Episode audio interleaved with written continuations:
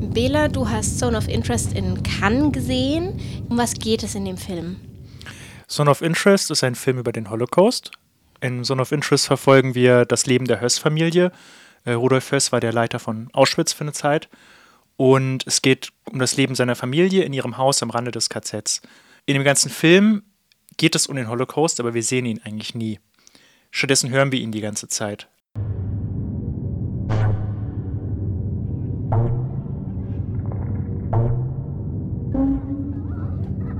Der ganze Film wurde auch neben Auschwitz gedreht. Das Haus wurde dafür rekonstruiert. Ich glaube, der Regisseur hat es Big Brother genannt, wie er das Ganze aufzeichnet. Also dieses Haus wurde so total zugestellt mit Kameras und dann sind die Leute einfach da drin gewesen und haben geschauspielert. Wie fandest du den Film? Also das Thema Holocaust im Film ist ja generell so ein kontroverses Thema, wo man sich ja so verschiedene Ansätze quasi vorstellen kann, wie man das darstellt und ob man überhaupt den Holocaust darstellen kann. Und da macht Jonathan Glazer, der Regisseur, ja so einen radikalen Ansatz. Der stellt ihn nicht bildlich dar, aber er lässt ihn irgendwie da stehen, im Hintergrund, durch die Ton. Und da finde ich, dass der Ansatz, den er gewählt hat, zumindest ein neuer ist. Und das fand ich sehr beeindruckend, dass er schafft, aus einem Genre an Film etwas herauszuholen, was ich so noch nie gesehen habe. Und ich fand das persönlich sehr gut.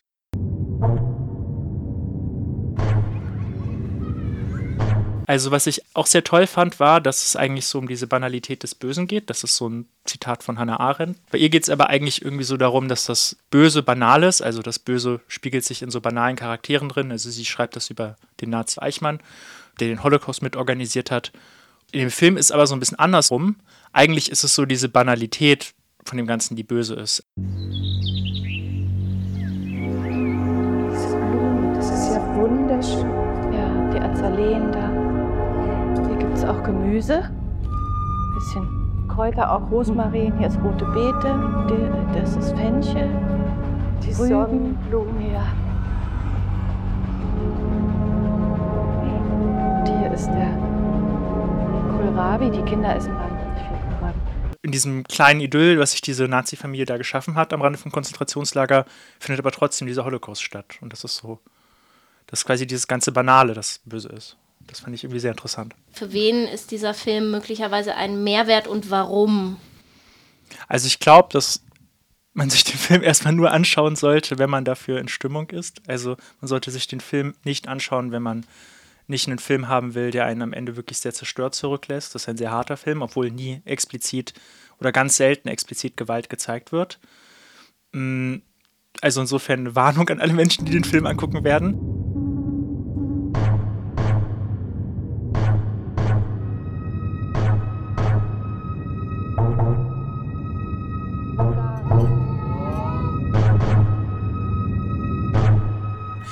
An sich habe ich aber das Gefühl, dass auch wirklich alle Menschen sich ihn angucken können. Es ist ein Film, den man sich mit einer Distanz anschauen sollte, den man sich in einem ruhigen Moment anschauen sollte. An sich können, glaube ich, alle daraus was mitnehmen.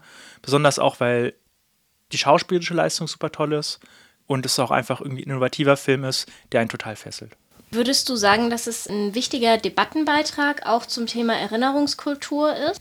Ich weiß nicht so wirklich, ob es ein guter oder ein wichtiger Debattenbeitrag ist, da es per se eigentlich nur um die Perspektive von Tätern geht und ich es im Blick auf Erinnerungskultur auch wichtig finde, dass halt die Perspektive von Opfern im Raum steht.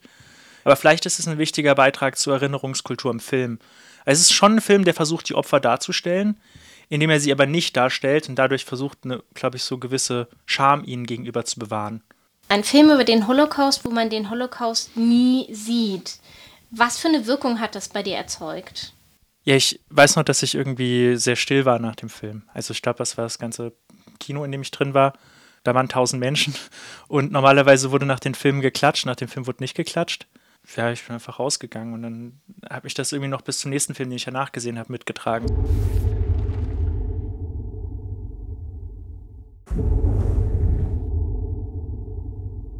Also es war auf dem Filmfestival, man schaut fünf Filme am Tag. Mhm. Und das äh, war irgendwie an Tag 7 oder Tag 8. Und da ist es dann eigentlich so ein bisschen was Besonderes, wenn ein Filmverein so heraussticht. Und der Film hat wirklich sehr herausgestochen. Es ist ein Film, den man gesehen haben sollte, wenn man Filme mag und oder auch generell irgendwie einen Film sehen will. Aber es ist ein Film, für den man sich halt Zeit nehmen sollte, den man nicht einfach so gucken sollte.